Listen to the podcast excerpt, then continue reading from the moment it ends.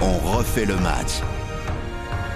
Salut, c'est Christophe Paco, passionné de foot comme vous qui nous rejoignez en ce moment sur ce podcast avec le service des sports d'RTL. Eric Silvestro, salut à toi. Salut à tous. Présentateur des grandes soirées foot, bien sûr, sur RTL. À nos côtés également, le grand Philippe Sansfourche, commentateur et à Midi Deschamps sur M6. Salut Christophe, salut à tous. On peut dire ça comme ça, spécialiste de tous les footballs. Oui, oui, oui. Et amoureux de tous les footballs. On n'est pas obligé de parler de que de Paris avec toi, par exemple. Ah non, on peut tout aborder. C'est vrai parce que PSG, bon, c'est bon, ils ont déjà gagné, mais derrière, on peut s'intéresser aujourd'hui à la lutte évidemment pour le podium. Deuxième, Nice 42 points, 11 points du PSG, ça c'est quasiment plié. Nice deuxième, donc 42, Marseille 40, derrière c'est le trou. Strasbourg 35, Rennes 34. Un trou, euh, c'est c'est définitif pour vous, ça y est, c'est fait, messieurs. Eric Silvestro, Philippe Sansfourche. On peut jamais dire que c'est définitif. Mais honnêtement, je pensais pas qu'au terme de cette 22e journée, euh, le trou serait fait, notamment pour Marseille qui avait un déplacement extrêmement périlleux à Lens. Négocié. qui est quand même une grosse équipe du championnat.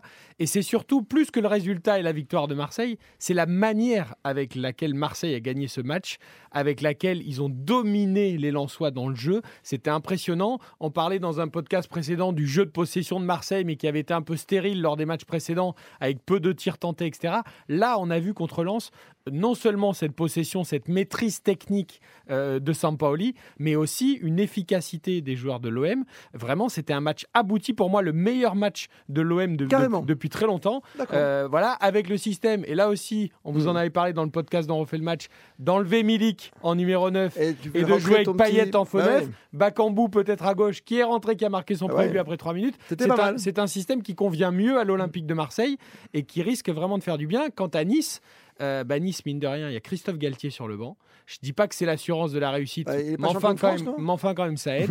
Euh, quand tu vois comment il arrive à stabiliser et à surtout à rendre cette équipe de Nice, qui est un mélange d'anciens et de jeunes, efficace, redoutable. C'est cinq victoires consécutives, Nice. Euh, c'est vraiment Ouais. du sérieux.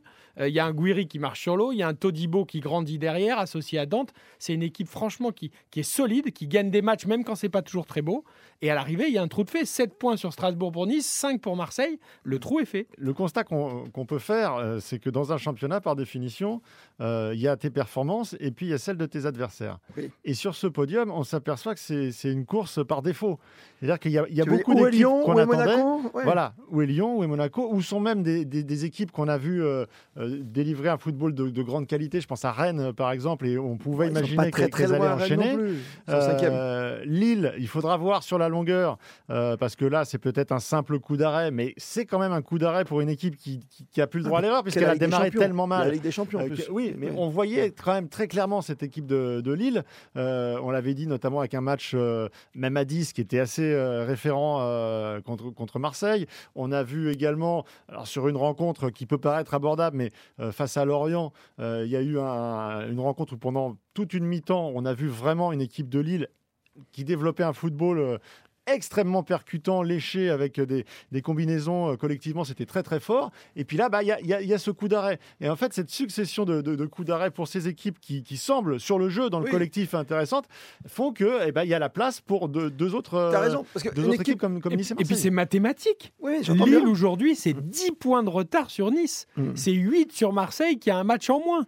Euh, je veux dire, au-delà même de l'impression, à un moment, il y a aussi les points, les maths. Je veux dire, 10 mais tu points vois, de retard, ça veut dire Monaco- 3 défaites de Nice et 3 victoires de Lille dans Et, le euh, même temps. Monaco, dans le, euh, le week-end dernier, bon, il chute à Montpellier après un match très spectaculaire. Euh, Il perd du temps en fin de match.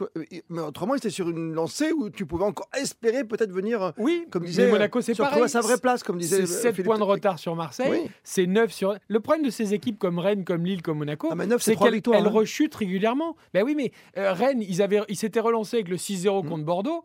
Euh, Ça venait quand même conclure 4 défaites consécutives avant, et là, ils perdent encore. D'accord. euh, Vous, vous voyez à pas- Clermont, à Clermont. Ah, Clermont, vous Ils voyez perdent à Clermont. Nice aller jusqu'au bout avec cette équipe qui a été montée comme ça, peut-être pas à la va-vite, hein, mais dans l'ombre d'un titre de champion de France pour Christophe Galtier.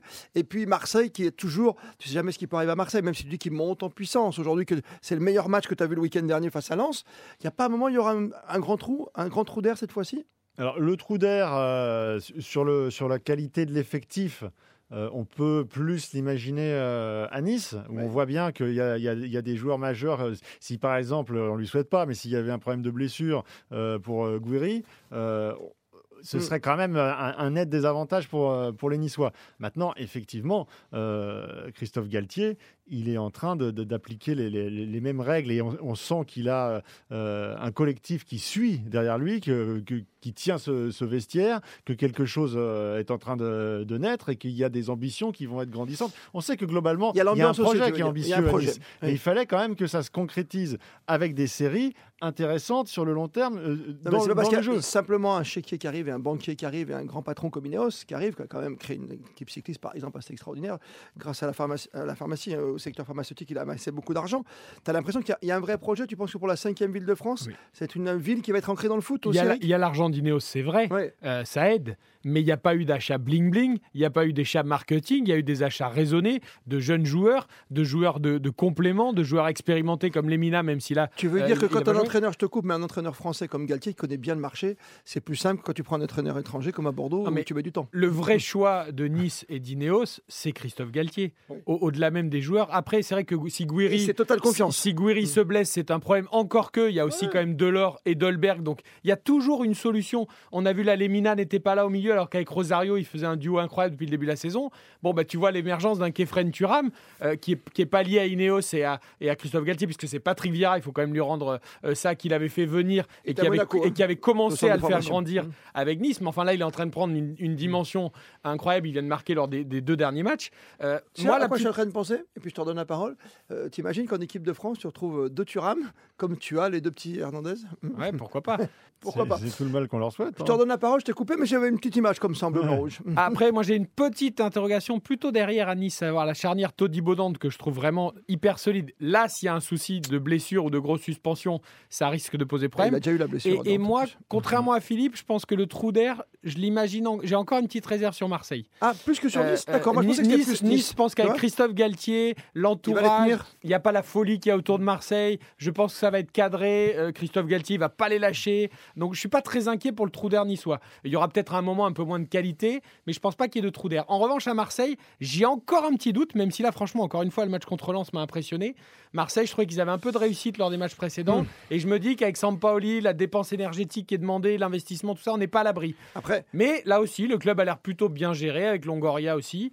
Donc, euh, ils ont l'air bien partis. après permettez-moi, si fesses euh, Lyon et Monaco derrière à 2-3 points, c'est pas la même. loin, On est d'accord ils sont loin. Ils sont loin. Sur une fin de saison complète. Hein Il y a aussi un élément qu'il faut prendre en, en considération parce que là, on l'a un peu oublié, on est au mois de janvier et- et il n'y a pas encore les- le, le retour de, de la Coupe d'Europe. Mais euh, il y a des équipes qui vont être très mobilisées par cette Coupe d'Europe. On pense évidemment en premier Monaco, lieu à Lille, Marseille. mais même Monaco. Et Lyon. Euh, et Lyon, voilà. Euh, Marseille, euh, ils ont laissé passer le coche. Alors, ils sont Ah oui. sur la, la- la coupe consolante, mais euh, vous, vous verrez les, compositions d'équipe. Ça s'appelle comment déjà ce truc? Ligue Europa Conférence. Ah oui, Rennes Voilà, aussi. Vous verrez La les compositions d'équipe de Sampaoli. À mon avis, ce sera, euh, ce sera des matchs banania. Mm. Il, va, il va tout miser effectivement sur le, sur, sur le, le championnat. Et, et- et cet objectif qui est hyper important en termes de rayonnement et financier, qui est la, est la Ligue des Champions. Quand même. Donc Mm. euh, je, je pense que ça va aussi jouer beaucoup sur cette fin de saison et ça va avantager encore une fois Marseille et Nice. Et il y a une grosse différence entre les deux, c'est que si Nice euh, touche la Ligue des Champions, ce sera dans la continuité avec le projet Ineos et tout ça. ça Si Marseille ne touche pas la Ligue des Champions, là financièrement, autant à Nice ce sera pas un problème parce qu'Ineos va continuer à faire grandir le projet, autant à Marseille on a fait quand même beaucoup de paris sur l'avenir en s'endettant, en allant chercher des joueurs, en faisant des paiements différés, etc., etc. Euh, S'il n'y a pas de Ligue des Champions au bout, ça risque d'être beaucoup plus problématique financièrement pour l'OM, comme pour Lyon d'ailleurs, qui a, qui a des vrais soucis de trésorerie, qui risque de vendre ses meilleurs joueurs. Donc voilà, euh, Marseille, ils ont vraiment un besoin impérieux de, de se qualifier. La Ligue. Et ils vont peut-être vouloir aller vraiment. mais Nice n'a pas envie de s'en priver. euh, voilà. Non, évidemment, on est bien d'accord. Oui, après, le dit- fait de le vouloir, c'est pas ça qui fait que tu le concrétises. Ils sont bon. plusieurs à, à le vouloir. Mhm. Mais euh, pour revenir au jeu et au terrain, effectivement, ce que Marseille a montré euh, face, à, face à Lens Impressionnant. euh, te démontre quand même que cette équipe a là. Un là. Potentiel que, que peu d'autres équipes ont euh, dans, dans ce championnat. La LEC, t'as dit la Ligue? Ligue Europa Conférence. Ça me rappelle la Coupe des villes de foire, ton truc. Hmm. Ah oui. Toi, t'es trop jeune avec Sylvestre. A la Coupe Drago. La Coupe Drago, Ah c'était oui. bien la Coupe Drago, ça. Il y a un musée Drago à Nice, d'ailleurs. Tiens. Non, c'est vrai, sérieux. Sérieux. Les Euh, jeunes connaissent plus Drago Malfoy, mais c'est Harry Potter. on rappelle qu'à. Nice, il y a le musée du sport également. Merci, euh, messieurs, pour cet éclairage sur euh, les dauphins pour l'instant. euh, ils sont deux, Nice et Marseille, même s'il y a euh, deux points d'avance pour Nice devant Marseille. On rappelle que l'OM a un match en retard. Vous pouvez retrouver ce podcast et puis les autres podcasts et même l'émission culte. On refait le match du samedi soir directement sur l'appli RTL et sur toutes les autres plateformes. Merci en tout cas de nous être fidèles. Run, boy, run.